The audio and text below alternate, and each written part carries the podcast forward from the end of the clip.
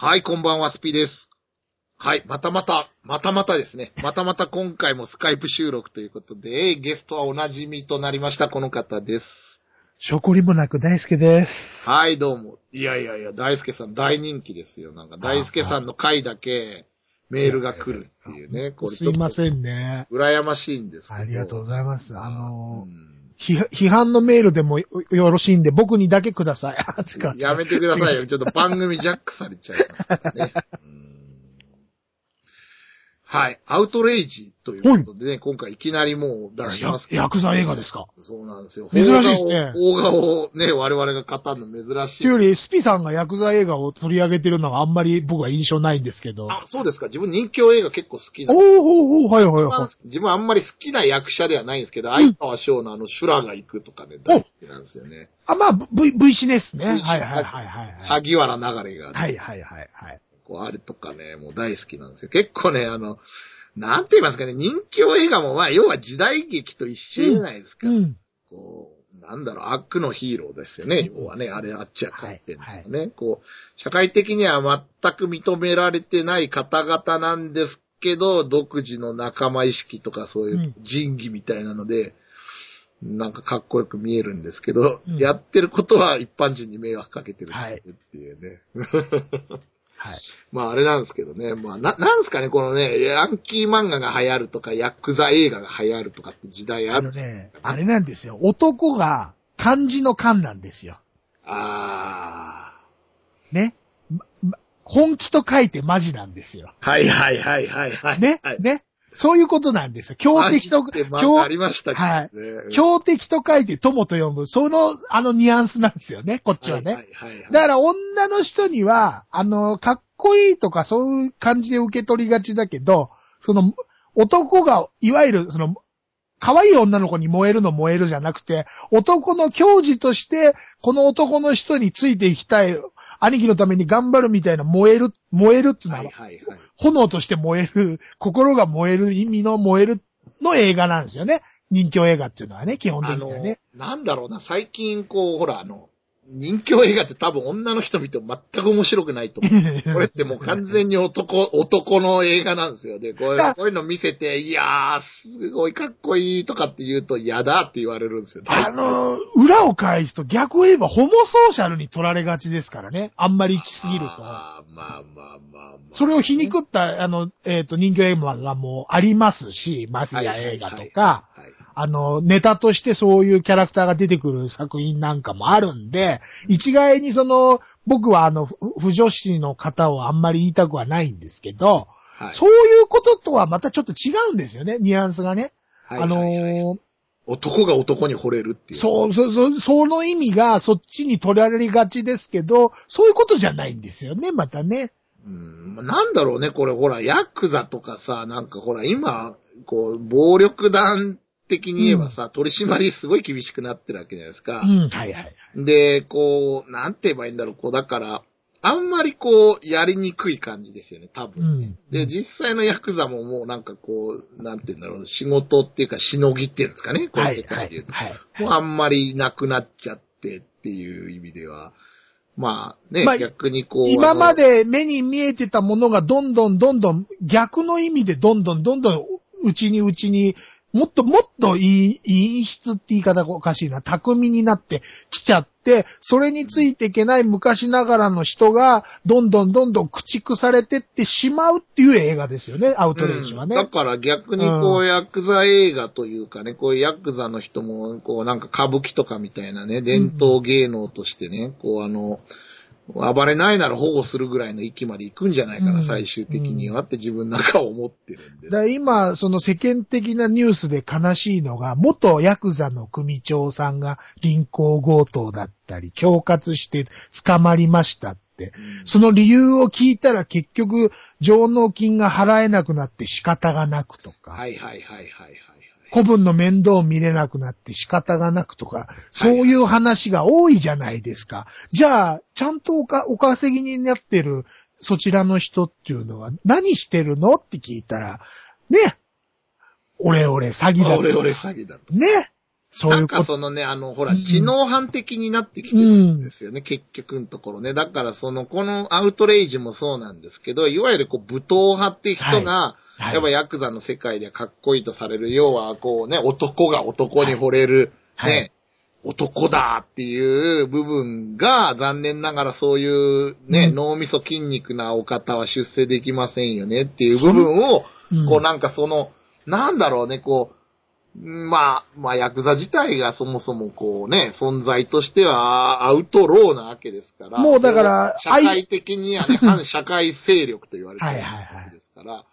まあ、馴染めない人なんですけど、社会には。でも、その中でもこう、ルール守ってね、こう、やってたわけじゃないですか。うんそれがもう完全に、今こう、えぐい方向に行っちゃってて、うん逆にそれにやっぱついていけない人たちがさっきもね、その、大輔さん言ったように、うんどんどんどんどん駆逐されてて、もうこういう人気映画が、ね、あの昔はいっぱいあったわけじゃないですか。うんさっき自分が言う修羅が言ってだとか、あの、まあもう、だから代表的なのはもう仁義なき戦い仁義なきですよね。戦いですよ。チャララうんー、チャララーってもうあの音楽だけでね、見てないけど知ってるっていう人多いと思うんですけど。もうだから、その前から、要は、その、ヒボタンオリュウだとか、えっ、と、はい網走番外地だとか、高倉県の網走番外地だとか、その前、網走番外地もう、はいはい変な話、あの、仁義なきが出た時もそれが古いって言われたんですよね。その、いわゆる人教道っていうのが古くて、はい強いやつだけ勝ち上がっていく、どんどん殺して勝ち上がっていくのが今のスタンスじゃっていうのが、仁義なきだったんですよね。はいはいはいで、その中でも、その、誰かのために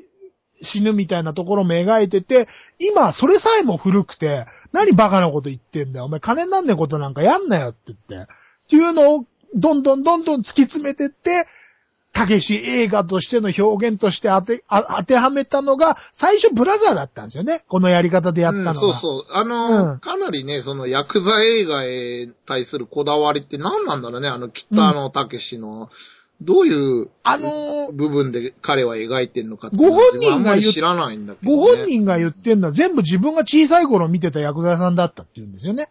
うん、なるほどね。あと、やっぱ、その漫才っていう商売に就いた時に、あの、ストリップ小屋とかでやってて、そういうお客さんなり、も、もちろん多分ストリップをやってるってことが工業だから、うんもちろん漫才師っていうか芸能人をやってるってことは工業だから、それを仕切ってる薬剤さんを相当見てると思うんですよ。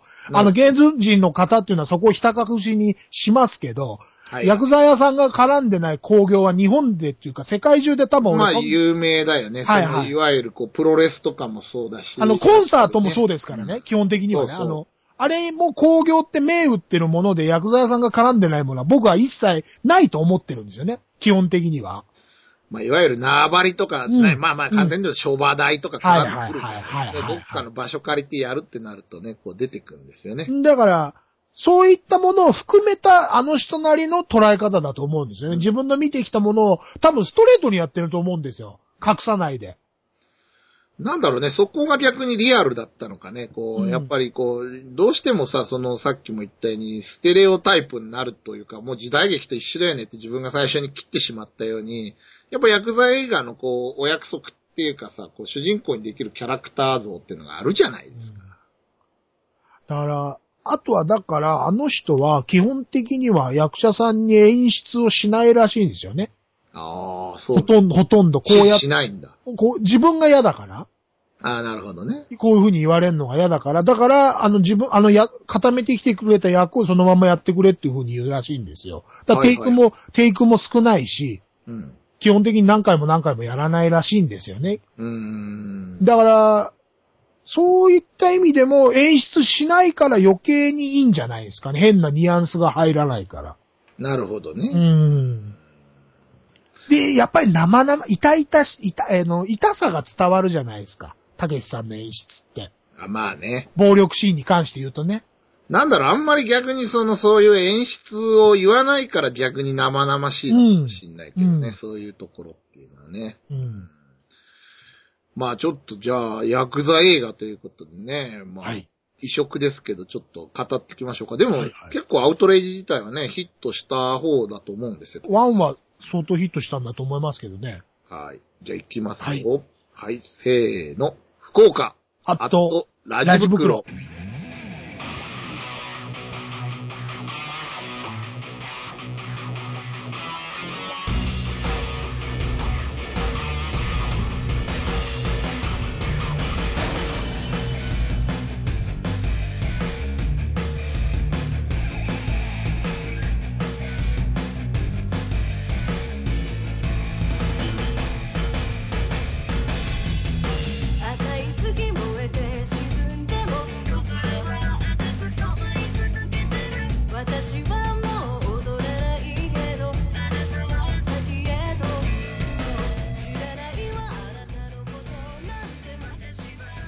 はいはい、それでは本編ということでね、まはあ、い。ヤクザ映画のアウトレイジということなんですけど、はい。まあね、何全員悪人っていうキャッチコピーがいいですよね、これね。いや、普通でも今までのヤクザ映画がもう基本的には全員悪人ですからね。いや、でもやっぱり主人公側のヤクザって仇の人にも優しかったりとか、あ変なしのぎで稼いでなかったりさ、そこはさ、じゃあこの人たち何で食ってんのみたいなとこがあったじゃない。あ、感情移入させるためのファンタジーですからね、あれ、あのキャラクターはね。ですよね。だって、はいあのプラプラしてる人ね、あの、ただのルンペンというか、あの、あれと同じですからね。はいはいはいはい。仕事してないわけはいです、はい。ね。いや、だからまあそういう意味では、あくまでこういうのは悪い世界を描いているということはオープンにした時点、した上で、逆にこうヒーローとしてじゃなく、こうリアルに書いてる上に、こう悪い人たちこうなるよねみたいな書き方もしてるところはありますよね、なんか。クズがクズらしく死ぬ末路っていうのをたけしさんは基本的にはやりますよね。うんヤクザヤクあの、どの映画でも。うんうん。因果応報ですよ、だから。基本的にはね。滝さんの中で出てくる、どんな、その、ヤクザであり、その警察官であったりしても、ここういうことしたら最後にこうなるっていうのを確実に最後までやってくれますからね。うんヒーローでは終わらせないですから。それがその過程の上でヒーローには見えますけど、実際そういう風にはな、なるようには描いてないですからね。うんうん。だからこれね、だからあの、結局最初のアウトレイジって、はいまあ大輔さんも見たと思うんですけど、結局はこのね、まあ、古いタイプのヤクザじゃないですか。はいはいたたけしがやってるはい大友組っていうのはいがちっちゃいけど、まあ、暴力でなら負けないみたいなところ。はい武闘派って言われる武闘派ですよ。うんこれが、まあいろいろ暴れた結果、全員こう殺されてくはい。で、最後は、ね、こうほら、安全のために捕まった方がいいですよって、たけしも、うん。まあやっぱりね、あのこう、塀の中にもうヒットマン送り込まれては殺されちゃうよっていう話まあまあ、今ま、今までの典型的なヤクザ映画のスタンスはスタンスなんですけど、うんそ、それがどんどん駆逐されてっちゃうって話なんですよね。あのそ、だから、その、現代のヤクザ屋さんに置き換わっていくっていう、変な話、ちょっと古いって言えば古いんですよね。もう今実際そういう風になっちゃってますから。まあまあまあ、そうですね。うん、うん。で、ちょっと一昔前の表現って言えば表現なんですけど、やっぱりね、たけしさんの映画はね、あれですよ、殺し方ですよ。ああ、殺し方？のレレパートリーですよ。はいはいはい。あの、その暴力表現のレパートリーが前に言ったゾンビと一緒なんですよね。なるほどね。あの、ゾンビの殺し方のレパートリーと。はいこれはあの、こういう表現、言い方すると本当に非常に不謹慎に感じられる方がいらっしゃるかもしれないんですけど、やっぱ楽しみ方としては多分そこだと思うんですよね。話の内容より。まあなんて言えばいいんだろう、北斗の剣的なとこなんだよね。うんあの、北斗の剣もさ、こう、悪者いっぱい出てくるじゃないですか。はいはいで、あいつらってもう出た瞬間から悪いじゃないですか。こいつ悪いわ絶対みたいなさ。もう、人間じゃないですからね。化け物ですから化ね。け物っていうか、もう悲観でヒャッハーみたいなのじゃないですか。で、もうなんて言えばいいんだろうな、こうあのほら、ケンシロウのこう必殺技が経絡飛行なために、こう北斗神拳で無残に死ぬのが売りじゃないですか、はい北斗の剣って。で、あれ人間にやったらただの残酷グロ漫画なんですけど、北斗の剣がなぜそう言われないかって言ったら、まあなんて言えばいいんだろう、それってあいつらが人間じゃねえかですよね、もうね。こいつらは死んで当然みたいな奴らが、いくらむごい死に方させられても笑えるっていうやつ。だから、それを昔の時代劇とか、まあ、じ時代劇だよな。ヤクザ映画はちゃんとやってたんですよね。はいはいはい。あのー隠さないで、今みたいに。あのー変な話、必殺仕事人だとか、えっ、はいと、小柄し文次郎だとか、殺される奴は本当殺される理由がちゃんとあったんですよ。ものすごい、こいつはクズだって視聴者がね、みんな思ってうん、肩入れしてね、もう、100対0で死刑ってなるっていうね、こうね。で、そういうのを今はできないから、蓋しちゃっているから、なんでここで殺すのこの人をっていう風に、おかしなニュアンスがついちゃうんですよね。うんで、殺さなくてもいいじゃんってなっちゃうんですよね。だから、そういった意味に蓋をしない人ですよ。たけしさんは、特に。そうね。うんもうもうね、ワンなんかあの、橋で疲れたりとか、ひどいシーンいっぱいありましたからね。あれもだから、昔ほら、スピさん見てるでしょ？ビーバップハイスクールで鼻に突っ込むじゃないですか。はいはいはいはいはい。同じですよ、やってることは。ね。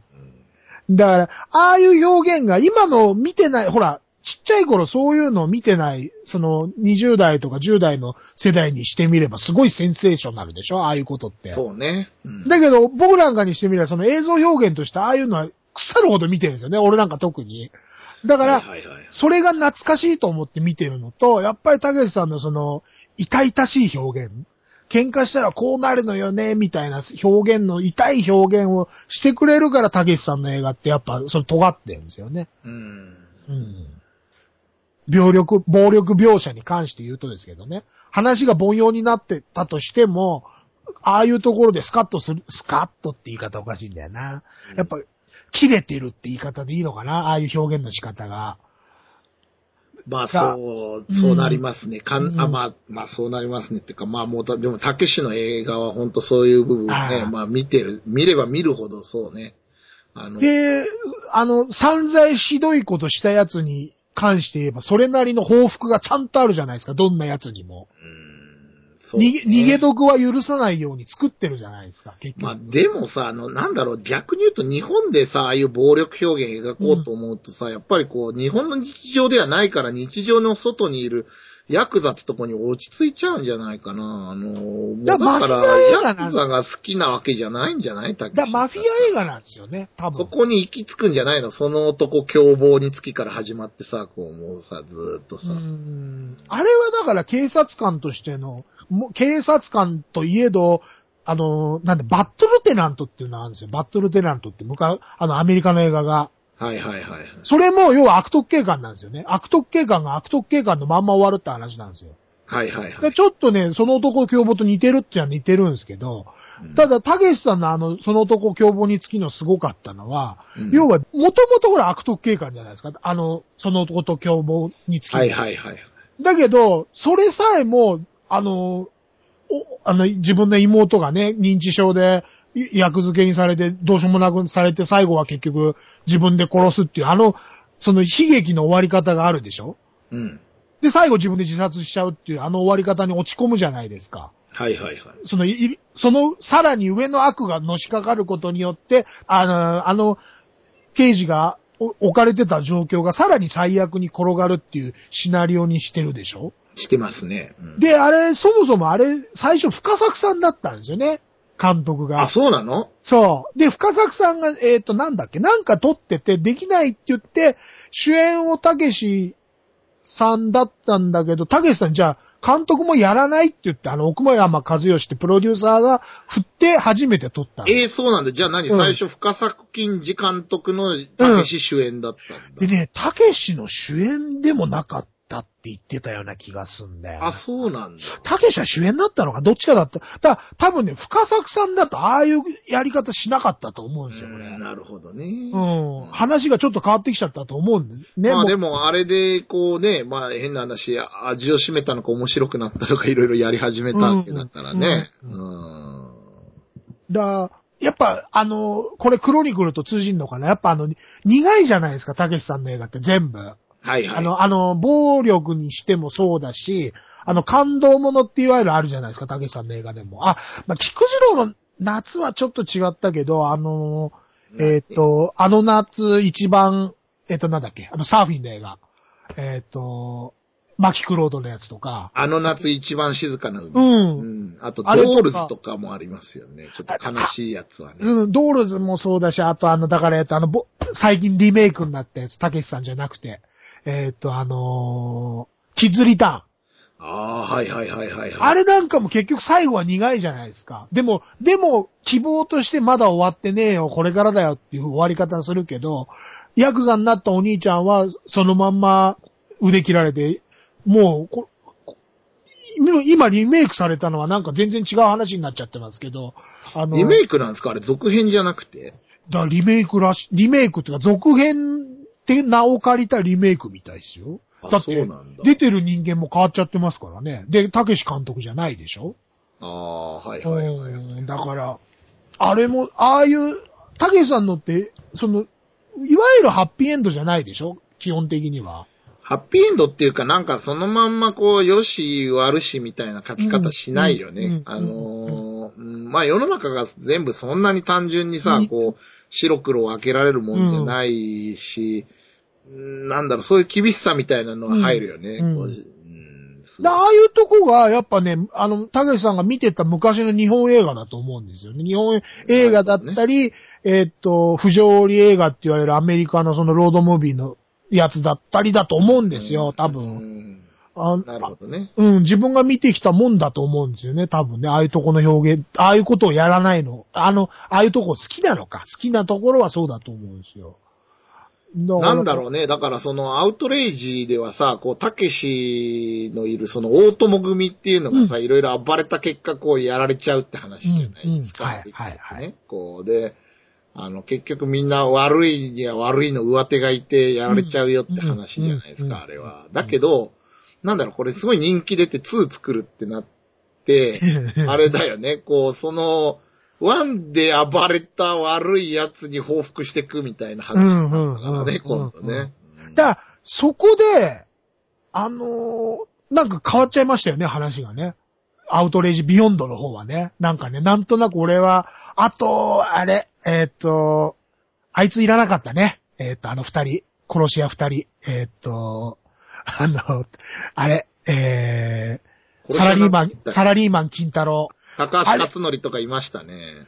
あれ、なんかよくわかんなかったんだけど、どういう役回りだったの？あの変なあたけが、信仰があったなんかあうんの在日朝鮮人かなんかの富豪みたいな、マフィアみたいな人が出してきた死客ってこと？あれ。そうですよ。だから単なる殺し屋ってことで、うんあの二人を出しちゃって、でも、その理由が、どうしても出してくれと、高橋かあ勝則が、映画に。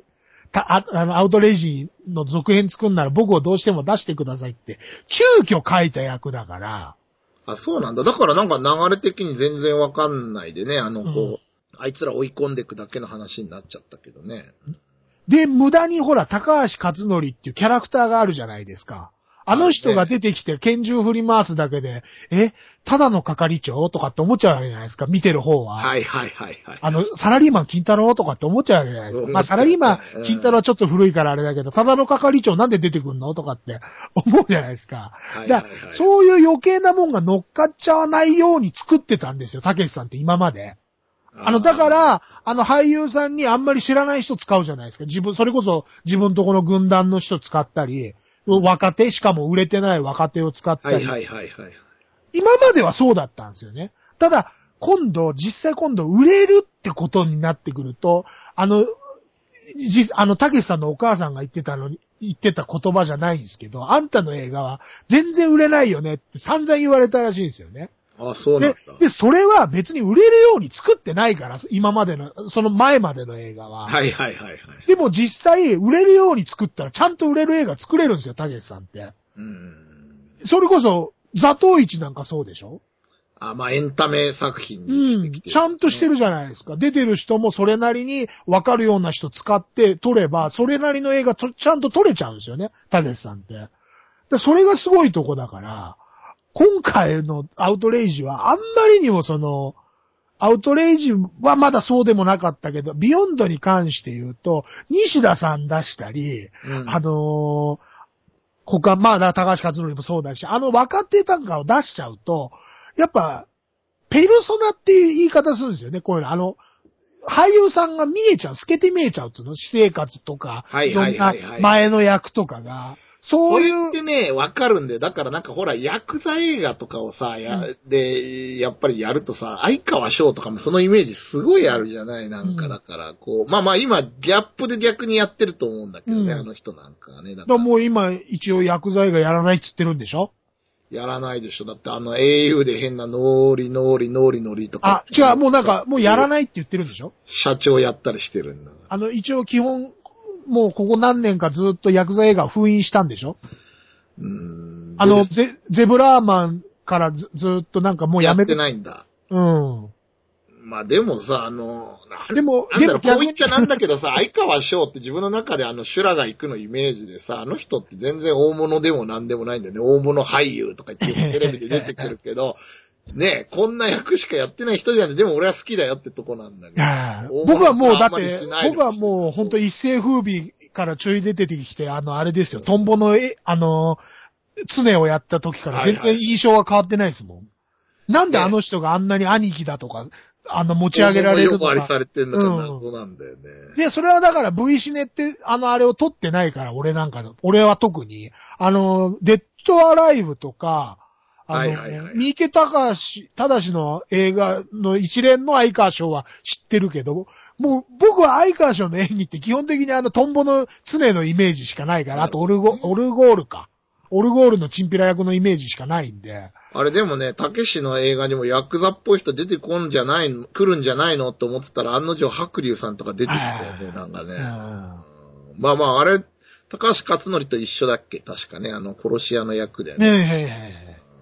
だああいあう、殺し屋じゃないか、なんか韓国のあの、うんうん。韓国のヤクザの役でしょヤクザの役でしたね。うんだから、ああいう、んなんだ、その、ヤクザとして成立してる役者さんを出す分にはいいんですよね。ヤクザ映画として見たとまあまあ、イメージがあるもんね。あの、例えば安岡力也とかさ、亡くなっちゃったけど、あるわけじゃないの。だうんだこわもての役役者さんを出すのはいいんだけど、その、どうしても出たいって人の中にはそうじゃない人の方が圧倒的に多いから話題性としてだけで。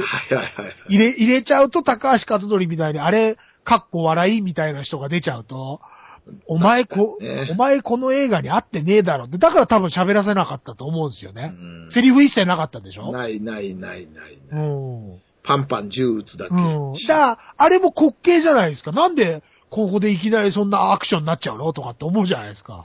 なんかね、車がこう横倒しになって、それをこうドア開けてババーンってこう中だに届けさすとかね。うんあれもお前のイメージはこれだよっていうメタファーだと思うんですけど、たけしさんの中で。いや、っていうかね、あのシーンとかほんと打足でさ、違和感あるんだよね。なんか急にあのハリウッド的なアクションやるんだけど、しょぼいのよ。申し訳ないんだけど、これうんものすごい、日本でああいうのやるとうんさ。。で、で、現実感ないしね。しょぼない。ないないない。まあ、なしてよ、銃を出すって、あの、黒ずくめの人が銃を出すってことだけでも現実感ないのに、あそこでカースタントやって挙句に銃で撃ったら余計現実感ないもんね。ないんだよね。だからすごい打足なシーン。たけしさんの現実感、あの、銃に対する現実感の良さっていうのは、やっぱりあの、殺しの道具として基本的に使ってるじゃないですか。あと描き方も上手いんだけど、銃の取り方とかも上手いんですけど、あくまでその殺すための道具として撮ってるんですよね、たけしさんってね。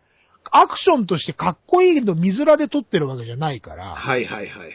だから、あのーそこが、に、日本人が銃を撃つっていう現実感としてはあれがベストだと思うんですよ。うんたけし映画の中の銃を撃つし。ただ、高橋克典が出たあのシーンみたいに銃をパンパン撃たれちゃうと、途端に、あれ？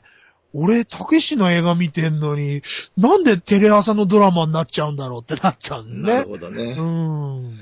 あの、全員悪人っていうか、まあ、そのはいはいまあ、ヤクザなんだから悪い人しか基本的にはいないわけなんですけど、リアルで考えたらね、はいはいいい人ヤクザにならないですからね、うんだってね、あの、まあ、しょうがないんですけど、こうなんか悪人バトルロワイヤル的なあれはどうなの？流れ的にあの、こう。いやー、でも、たけしさん的な表現なんじゃないですかね、あれもね。あのね、なんかね、アウトレイジビヨンドは僕不満な点は一点だけで、たけしのあの、大友ってキャラがいるのっていう感じだったんですよね、結局。ほ他の人だけでも成立しますからね。成立する上にさ、最後までなんかすごい乗り気じゃなかったでしょ？うんだからもう、あの、ネタバレをするっていうことで言うと、だって彼の役目って最後にあの、警察官のさ、あのはいはいはい。小日向さんを射殺するっていううんところだけでしょ、多分。まあ、あれがた単なる、だから、個人的な復讐ですからね、あれがね。うん、だから、たけしはあれしかやろうと思って、あの、たけしっていうか、大友はあれしかやろうと思ってない。やろうと思ってないわけでしょ、うんあの、いろいろはめてお前のせいでめちゃくちゃになってんだよっていうのを最後とどめ刺しただけじゃない？まあ、うんあれが言ってみれば昔ながらの言うと、親父の仇討ちをしたって体になってるけど、実際は自分の憂さを晴らしてるわけですからね、たけしはね。自分に起きたことに関して復讐したってことだけにしてますよね。うん、復讐したっていうのもあるだろうし、うんまあ一連の流れをさ、あいつが操ってたわけだから、うんうんまあ、あいつをやらない限りまたみんなこう操られるわけじゃない。うんだって、警察っていう、ね、こうほら、暴力団を取り締まる側の権力を利用して、うん。いろいろやってるっていううん設定だからね、うんあれは。だから、なんだろう、あの、結局、小日向が本当に何を考えてたかってとこは描かれてないんですよ。うんうんね、なんかでも、あいつはこう、うまく、こう、ヤクザにこう、でもコントロールしようとして僕がたそうそうそうそうそう、うんコントロールするからって上司には言ってるんでね、うんあれすごいね。うん。だから目つぶってくださいよ、みたいなね。だけえ？ど、部下みたいな人出てくるでしょあの、松重さんが出てくるさ、あの、あの人にはそんなやり方今おかしいですよ、みたいに言われて最後こう、見切りつけられて、まあ一人になったとこ殺されちゃうんだ。だあれも今の時代に合ってないからそんなことやめろって言って。今のそれだからあの防体法が苦しくなったじゃないですか。こそうこ来て。そうそうそう。それも、だからそこもちゃんと時事ネタも入れてるんじゃないですかそんな今までみたいにヤクザをあのコントロールして利用するんじゃなくて完全に駆逐するっていう体に今警察自体がなってる。なってるなってるなってる。だから、そ、それも皮肉として入れてるんじゃないですか。今まではこうだったけど、これからは違うよっていうのも、っていうのも入れてるんでしょ、竹内さんなりにね。話の中に。うん。あとはあの、こう、木村一派みたいな。木村さんのバッティングセンターにいる。チョロね、チョロね。そうそうそう。チョロ生きてたんだとかって思ったけど、あ、そっか、生きてるか。顔ズタズタにされただけだもんな、とか。まあ最後に刺したのがね。うん。ねうんあの人、たけしより先に出所してるんだね。うん意外なんだけど、その辺の設定がよくわかんない。まあまあ、あの、なんていうんだ、たけしの、そ、側近じゃないけど、そういう役になってますよね、今回はね。まあでもさ、あれすごいよね。なんか刺したのにあんな仲直りするの、まあかなり強引な話だよね。あれもだから、惚れたってことになるんじゃないですか？男として惚れたら刺さなくないだけど。いや、でも、だから、なんつ、なんだ、あのーか、可愛さ余って、それでも生きてて、要は、こいつしか、この、たけ、大友しか、俺のやりたいことをやってくれる人がいないと思っちゃった、うんそうそう、だから同じ。じあれなんだよね。ちょっと頭悪い武闘派系なんだよね。うんだから、こう、絶滅していっちゃう方のグループに入っちゃってるんだけど。うん。まあ、中野秀夫のやってる役は最後までその頭悪いまんまでしたけど、うんあのーまあまあ、だからそ、そいつにはそいつなりの終わり方ってことでは、あれでいいんじゃない？ないのかなと思うんだけど。あれもでも結局あれでしょ、こう、ひなたに利用されてうんうんうん殺されたわけでこれで、あいつが殺されたから、たけしにこう銃持たして、葬式で暴れさせようとしたんだけど、おめえが仕込んでんだろって言って、うん。こう、その、目論みを察知されて、殺されちゃうってね、こう、ひなたがね。だから、まあ、そういう意味では犠牲になっちゃった人。いや、でさ、あの、こう、木村一派の古文の二人とかいるじゃない？かあれとかもうなんか切なくなんでね、見ててね、もうなんかすごい。あの、えっ、と、だから、えっ、と、清水じゃなくてなんだっけ？えっ、と、桐谷くんですよね。そうそうそう。そうそうそうそう。いやーと思ってさ、やっぱ頭悪いとこうなっちゃうのかな、みたいなさ、ほんと頭悪くないですか見てて、うんあれって。いやもうほんと考えろよ、みたいなさ。あの、やることね、ただのチンピラをほんといいように使って、遊ん、あの、遊ばれちゃったっていう典型ですよね。遊ばれちゃったじゃねえ。道具にされちゃったっていう典型の役で二人とも出てるもうん道具にされてもいないんだよね。だからお前らやめろよって言われてんのに、こう勝手にこう、なんかの自責の念かはいはいはって言っちゃって無駄死になんですよね。うんあれこそ本当犬死になんだけど、ああいう表現がね、だからさっき言った痛い表現がすごいたけしうまいなと思ってさ、もうだって、なんだろう。バカはバカのまんま死んでいくしかない。そうなんだよ。だけどさ、うんその前にさ、こう彼らとかに、がさ、なんかこうあの、愚直にたけしが飯食ってる時とかもいてさ、お前らも食うかみたいにやってさ、入って食っちゃったりさ、その後もここでいいって言われてさ、あの、うん。ね、こうエレベーターの中にヒットマン入ってくんだはいはいはいはい簡単にこうあの、じゃあみたいな感じのさ、な、なんて言えばいいんだろう、こうあの、うん、ちょっと可愛い表現もされつつ最後もやっぱバカだから死んじゃうんだな、みたいな。やっぱ使えないやつは使えないなりの殺され方するよねって終わり言い方になっちゃっそうだからあれがもうね、うんなんとも切なかったね。なんかいやだ、やっぱりああいうとこも、その、うんその感情移入させないとこも痛いですよね、表現としてね。あの、そういうとこに、だって、そういうやつだからこそかっこよく殺してあげればいいのにって思うけど、そうはしないところがそう、ね。男気とかあるんで、ちゃんと。うんだけど、こう、そんなのだけじゃな、どうにもなんないみたいなね。こだからそれは、たけしさんは、やっぱそこは手抜かないとこだと思いますよ。うはいはいはい。うん。まあね、あとこう、ほら、三浦智和？うん、あれもさ、すごいじゃないなん。かもう最後の。うん。見えるとこね。うん、いや、なん。かあれだけ堂々としてたのが、こうね、うん。追われる身になった場合は、ただのおっさん。みたいなさ。でま、まして格好もわざとそういう風にしてね。そうそうそうそうそうそう。うん。でもそうやっても結局は捕まってね、うん。なるわけですよ。ああいう風になるってことですよ。まあまあ、殺されちゃうんですけどね、うんところをね。うん。だから、手打ちになってんだけど、うんねあの、個人的報復は終わってないっていうね。でしめいわゆる示しがつかないから殺しとかないと意味ないですからね。そうなんだ。うん。いや、ああちらの世界では、その、あれが、なんと、プライドというか、その、建前が全てですからね。そこは手抜いたらダメだからね。舐められるっていうね。うんあの辺の報復のシーンは、だから多分ヤクザ映画っていうよりマフィア映画なんですよね。あの、躊躇なさのところが。だゴッドファーザーなんかに近いと思うんですよ。ああいう報報復シーンっていうのは。うん、そうね。いや、でもね、三浦智和とかもさ、基本的には善玉役じゃないですか。ああいう人をああいうのに持ってくるっていうのもまたね、うん味があるんだけどね。少なくともアウトレイジの段階では割と序盤こうなんかあの、切れ者うん、の。参謀的な役目だったら一番悪いのこいつなんかってなるっていうね。こうあのほら、わざとオチやわからないような人をこう設定しとくみたいなとこがね、うまいなと思ったね。アウトレイジの時はあの人がのし上がるって話でしたからね、結局はね。そうそうそうそう。一番悪いのはこの人です。あね。うんそうなんですよ。ーで、それが、まあだから今回は、さらにその上がいて、結局はそい、そいつらものし上がってきた奴らもそれに潰されておしまいみたいな終わり方になっちゃったからね。うんあれですけどね。そうねうん。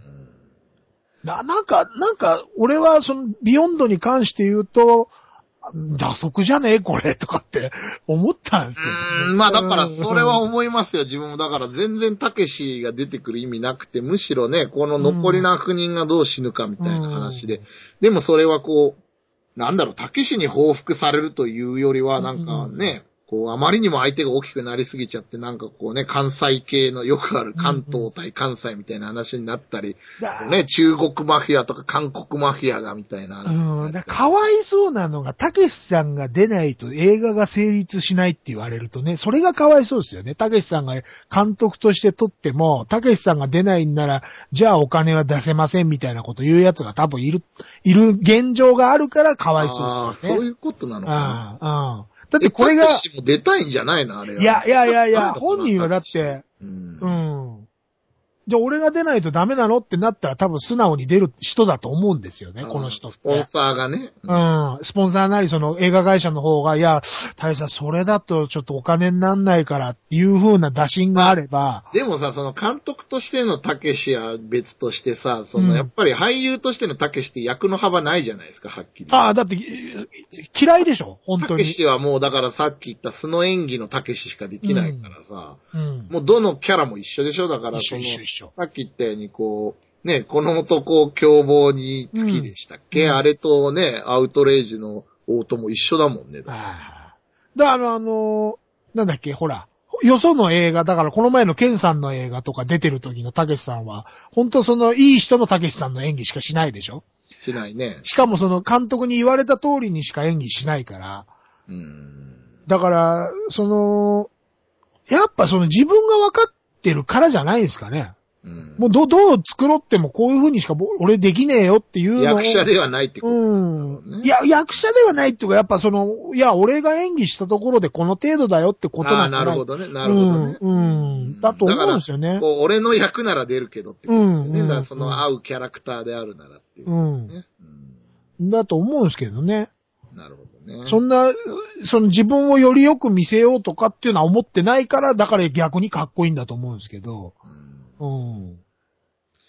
そうね。だからなんだろうね、こう、すごい、うんだ謎なのがね、大ヒットしたっていうけど、どの層が見たのってとこなのよ、自分からする。だからさっきから言ってるように、ヤクザ映画大好きな自分からすると全然ヤクザ映画じゃないわけだし、うんね、そのこう、かっこよさとか全く描かれてないから、もう、悪いことしてる人はこうやって殺されるよって最終的にやって話だからさ、だって。あの、やっザ映画もそうだし、やっぱマフィア映画好きな人じゃないですかね。あー、マフィア映画ゴッね。ドファーザーとか昔、はいはいはいむしかもその最近のじゃなくて昔ながらのっていうかまあ、その30年、20年、30年前のああの時代のマフィア映画が好きな人とかが好きなんじゃないですかね。だからさ、そのヤクザ映画っていうかさ、その人気映画っていうのは日本でいうさ、時代劇と一緒でリアリティはないんだよね。だからさ、うん。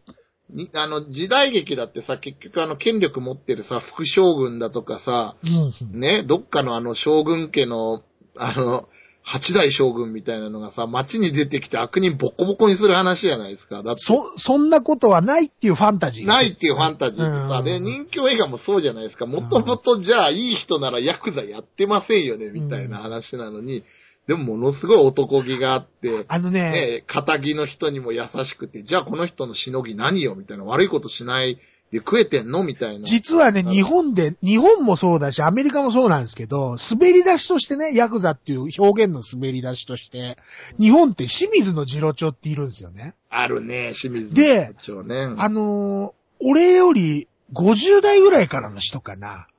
清水の次郎長って土木屋さんなんですよ。あれ、都瀬人じゃないの？都瀬人じゃない、土木屋さんなんですよ。あ、そうなんだ。土木屋さんなんですよ。だから、だから、建築屋さんとか土木屋さんなんですよ、清水の。それの親分なんですよね、清水のなるほど。なるほど。うんだから、その流れから来てるから、まっとうな仕事をしてるけど、ああいう暴力沙汰にもひるまなかった男の中の男だよっていうイメージがあるんですよ、ヤクザの中に。日本の、はいはいはいはい日本人のその根本的なヤクザの中にそのイメーはいジが。はいはいはい。で、それを子供の頃、ちっちゃい頃見て、仁義なきとか、えっ、と、イボタンオリュだとか、その、高倉健の網走番外地なんか見て、そういうスタンスで育ってきてると、ヤクザってすごいかっこいいもんなんだよって、あの頭の中のイメージでね、ファンタジーと子供の頃から見てたもののイメージで持ってる人って多いんですよ、本当。うーん。で、もちろん俺の同い年の中でもそういう、その、清水の次郎長は知らなくても、仁義なきなんか見てて、そのイメージを引きずったまんま、あの、映画として投影されてる菅原文太なんかを見ちゃってるから、はいはいはい。あの、菅原文太見て、その後のトラック野郎なんか見て、その、はいはい、あのトラックやろううんうんね。ああいうその仲間内のな、を大切にする兄貴分みたはいいなはいはい。ファンタジーがあるから、それを見て引きずって、どんどんどんどん引きずって今に投影してるのを見るから、や、あの、たけしのヤクザ映画を見たときに、ああいうもので育った人ってやっぱちょっと違うなってなるんね。なるよなるよ。だけど、今は実際もでヤクザ映画ってないじゃないですか。まあないね。だからそれを期待して見に行く人半分もあると思うね。ヤクザ映画っていうの今度やるんだって言って。うーん。だけどこれ俺の見てえヤクザ映画じゃないんだよね、とかって。うんでも、出てる奴らコアモテで見見たいヤクザだけど、しょうがねえかって言って見た中にもあるんじゃない？この工業収入14億円っていうのはちょっと入ってるんじゃないですかねす。ごいよね、なんかね。うんだから、その辺も含めて、あの今には、今、今はこれしかできないんだよっていう提示もあるんだと思うんですよな。もうあくまでその、今まで、その時代劇っぽいヤクザ映画やっちゃうと、もう今ファンタジーにしかならないから。ならないよね。うん。それこそ今やってる47浪人と同じですよ。同じ理屈になっちゃうから。あれもドラゴンとか出てきちゃってるから。だってファンタジーをファンタジーでやっちゃうんですからね。まあね。うんまあね。だからまあだからそういう意味であの、ゴッドファーザーとかの方がね、うんやっぱマフィアのこう、なんだろう、世界を描いてるっていう意味ではリアルなんだろうね。ら、アメリカもアメリカで昔はやっぱそっちの関係だったんですよね。あの、開発業者だったんですよ。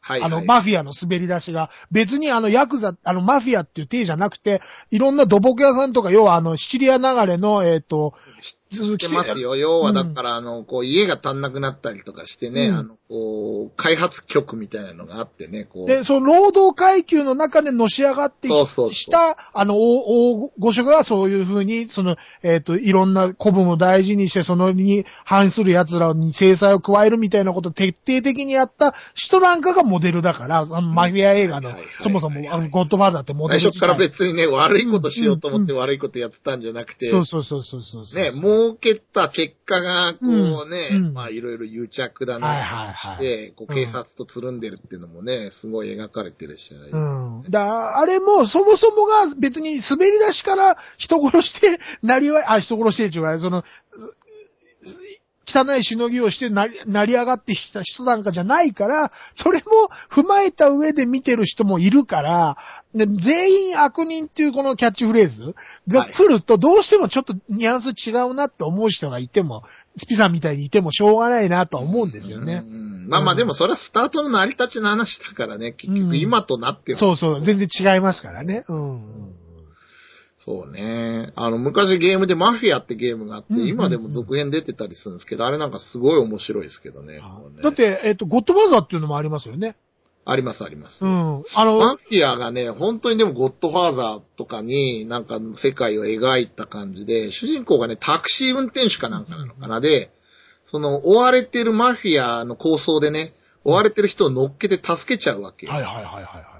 で、助けて、お前いい腕だな、覚えとくわ、みたいな、ほら、義理人情の世界。うんうんうんで、その後に、こう、別の、うん。その、その時の敵側のマフィアに見つかって、お前この間のタクシーじゃねえか、運転手じゃねえかってなって、こう、追われたとこをそのヤクザに助けられて、入っちゃって、のし上がっていくみたいな話なんですよね、それもね、こでタクシー運転手から、えっ、と、ひょんなことがきっかけでヤクザになう。っそう、で、あ、ヤクザっていうか、ま、マフィアになっちゃうって言ってそうそうそうね。うんうんうん。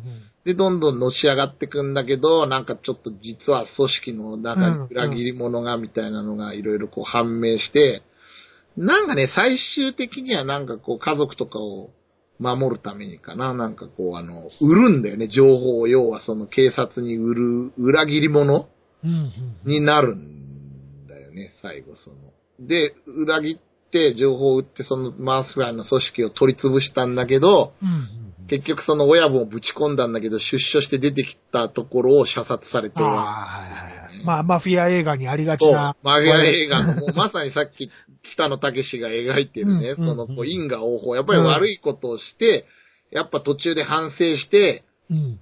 こう、なんだろう、こう正義を取り戻すんだけど、やっぱりその昔やってた悪いとこの付けは回ってくんだなって言って本人も死ぬっていう。改心したところで、その、や、やった悪は消えないよってことだそうなんよね。です。うん。じゃあ、それは、そういうのをちゃんとやってるから、たけしさんの映画っていうのは逆に言えば支持されるんだと思うんですよね。うん、そうね。うん、うん。ファンタジーで終わらないから。そうね。うん、うん、うん。だからそのファンタジーは、あハリウッド映画でも見れるでしょって話だと思うんね。もっといいファンタジーだったら、もっといい、あの、アクションがあって、そういう人気もあって、そういうファンタジーだったら、ハリウッドでも見れるでしょ俺はこういうスタンスなんだよっていう映画だと思うんですよね。そうだね。うん。まあ、あとそのやっぱヤクザの人気の世界っていうのはやっぱり日本独自のものであると思うからね、そういうのは確かにこうあると思うよ。そんで逆にその今までの流れのそのファンタジーヤクザ映画に行かなかったってところがやっぱりね、その、うんただ俺はアウトレイジを評価するんなら、ブラザーってなんでもっと評価してあげないんだろうと思うんでね。うんあれは本場のハリウッドのドンパチのヤクザ映画にわざわざ喧嘩売りに行ってんすから、本人が。まあでもそのね、なんだろうね、こう、まあまあアウトレイジの方がやっぱリアリティあるんだと思うんですよね。ブラザーってやっぱりそのさっき言った、ね、このこう、ヤクザ映画なんだけど、俺はこう、撮り方が違うみたいなのも、もちろんあったし、それとは別にね、これ、多分そのさっきも言ったように、暴力表現やろうと思うと、ヤクザとかになっちゃうんじゃないかなと思うんって、題材的にね、やっぱりその、日本の場合拳銃持ってんのヤクザだけじゃないですか、だってこう。いや、最近それが、ヤクザ屋さんだけじゃなくなってきたのが怖いとこでもありますけどね。え、そうなの？普通の人でも平気で持てる時代になってきちゃったから怖いんじゃないですか？ああ。まあ、そんなのはもうでも、い、い言っちゃ悪いですけど、あの、しえっ、と、ある都心に行くと、の橋の上で買えますよ、みたいな話もいろいろありますからね。東京は、東京は、東京でも福岡でもそうなんじゃないですかね。僕はわかんないですけど。福岡は、まあ、あの、未だにその、ヤクザ屋さんが元気で、こう、実弾でどっかに打ち込まれたりするのよくありますはいはいはいはい。多分そのね、なんだろうね、東京は逆にこうもういなくなっちゃったんだと思うんいないですね、よそういう。うん関西はこうね、こうほら、いわゆる山口組系みたいなので、もうまとめられちゃったから喧嘩しないんでしょうね。で、九州は逆にやっぱね、ちっちゃいとこいっぱいあるんですよね。で、まあ、中洲っていうあのほら、歓楽街もございますしね。だから、そういうののなんかだから多分しのぎはどんどんきつくなってて、防でもあれのあれでしょ？あのうん。スピさんだったらほら、そういう、あの、歓楽街でお遊びになるから、やっぱ自回りって方やっぱいいらっしゃいますもんね。いるいる、いるけど、でもねねやっぱりね、減ってるんですよね。うん要はその、ああいうとこってその、ほら、お店の、まあ、例えばこう、ね、あの、お姉ちゃんがいる飲み屋とかの料金っていうのがあんまり変わらないのって、ああいう人たちがこう、うんコントロールしてるからはないんですけど、はい。はい今ね、やっぱ安いとこいっぱいあるんですよ。で、多分それってこう、いわゆる諸場代というか、あの、なんていうの、みかじめ料っていうんですか、あの、おしぼり代とか言うじゃないですか。うんはいはいああいうの、多分、薬剤屋さんから受けてない信仰の方なんですよね。で、で、それも企業としてちゃんと成立してるから、警察にも文句言われないようにシステムを作ってるやつなんですよね。で、そうそう。ましてそいつらが、ヤクザ屋さんにも揉められないように、ちゃんとそっちでお金を払っちゃってるんですよね。多分、多分ですけど。俺そう思うんですよね。あいつらは結局、今の若いね、ヤクザとはまたちょっと違うと思うんだよな。ベンチャーをやってる人たちっていうのは、うんそれに、そこにも長けてるんだと思うんですよ。あのなるほどね。それを無視すると、あの、逆を言えば駆逐されてしまうけど、そこにもちゃんと配慮するから、すごいお金を稼ぎ出してるんだと思うんですよね。こ、こいつらそんなヤクザみたいな古い、その、たけしの映画の中で出てきたそんなおめえらみたいな武闘派いらねえんだよって殺しちゃうやつよりさらに上手だと思ってるんですよ。今残ってる人って。ああ、まあまあね。うんうんまあだから、もうやってる人たち自分がヤクザとも思ってないと思うんですよ。うんヤクザって表現自体が古いよね、みたいなね。だってこんな、入れ墨入れたら、ね、商談に行けないし、みたいなさ、こう、商売なんだから俺らは、みたいなさ。だって法学部出た人とかばっかだって言いますからね、今ね。ああ、そうなあの、あの、法、あの、法律に、だ弁護士になれるぐらいの人じゃないと、就職できないらしいですからね。ヤクザ屋さんも今はね。就職っていうところがはい。はいなんだろうね。まあ、このこう、アウトローな商売、要は法律の外側で商売してるってだけで、こう、なんだろうね。やっぱり結局、その、前も言ったけど、暴力よりも経済力みたいなとこはね、ここれも描かれてたじゃないですか。こう、石原っていうのが出てきて、お前ら株も FX も知らねえようじゃ、これから首だ首みたいに言ってるじゃないですか、だって。うんあれはもう分かりやすい表現として多分使ってるんで。そうそうそうそう。だから結局ね、喧嘩強くてもお金稼いでんの俺だよねってことなんでね。うんで、それで、あなた方食べてんだよねっていうさ、こうあの、あれだよね、こう、なんて言うんだろうね。こうだからその悲哀っていうのも多分出してんだと思うんですよね。うん、そうね。うんもうお前腕一本で渡っていく時代なんかとっくの昔に終わってんだよって。何してんだよ今更。それでどうすんだよってそういう突きつけ方でしょうね。うん。はい。まあまあまあ、ちょっとね、だからすごいアウトレイジ流行ったっていうとこですね。自分もあのヒットした後は聞いたんだけど、みんなどの辺をこう、ね、面白いって思ったのかなってとこがすごい気になったりもした作品だなと。はいはい。はいあのー間開けちゃわないで続けてみる分、た方が、あの、僕的には多分ショックが少ないような気がするんですよね。ああ、そうですね。あれを間開けちゃうと、あれってなっちゃうと思うんで。まあ人間関係とかも確実にワン見てないと全くわからないですからね。うんわかんなんでカセリオがこんな恨まれてんのかはいはい全然わからないですよはいあ、そっか、カセリオが一番クズです。い。え？僕はそう思いましたね。一番クズというかめっちゃ小物だったじゃないですか、いや、だ、だ、だからクズじゃないですか。結局はクズでしょ。違うかな？違うかな？こ小物っていうか、だからやっぱ、やっぱ一番クズ、クズなのにあの位置にいるじゃないですか。クズだからこそあの位置に。小日向なんじゃない？ああ、いや、でもな、そっか。でもヤクザの中ではあいつが一番クズでしょ？ああ、そうかうな。ん。あの、ないやいや、嫌われるタイプだと思いますけうんど、嫌われるタイプだとはね。だけど、あれ、たけしに目つけられなきゃ一番稼ぎ頭で、徴用されてたわけだからさ、ずっと。でもその、その稼ぎか方がクズだったから余計なんじゃないですか。稼ぎ方クズなの？だって、あれ、うんこう、ある意味ちょっと合法的に稼いで。いや、まあ、まあその、その、い一般的なヤクザさんをすべて敵に回して馬鹿にしてる稼ぎ方でしょ？要は、あの、稼るような役自体が。あまあまあまあね、うんこんなゲームセンターとかね、やってる場合じゃないよ、みたいなね。うん裏ビデオ売ってる場合じゃないよ、みたいなね。何やってんだよ、この時代によとかもうそういう、すべてを否定する役として出てるでしょ？あの、いいわゆるその、アンチとして出てるじゃないですか、風良くんの場合は。はいはい。うん。それを風良くんにやらせたとこもまあ、面白いところでしょああいう役をね。あー、うんなんかでもちょっとあの、ほら、坊主頭といいさ、ちょっと鋭い感じといい、うんちょっとなんかあの、まあ、スペックのイメージが強いんだけど、あー、そっかそっか。ね、まあでもちょっとチンピラキャラも似合ってるんだけどね。前はあんな役一切やったね。高青年か、ひ弱なもやしっこしかややってなかったんだよね。うん、そうそうそううそう。ん。そっか、スペックでそういうイメージついたか。うん、スペックでもちょっとなんかあの、ね、鍛えた役になってるからね、うん一応ね。